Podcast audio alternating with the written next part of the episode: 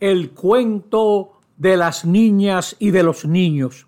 Estaba empezando el año, el 2024, y Josecito le dijo a su mamá, mamá, dame un propósito para este año nuevo.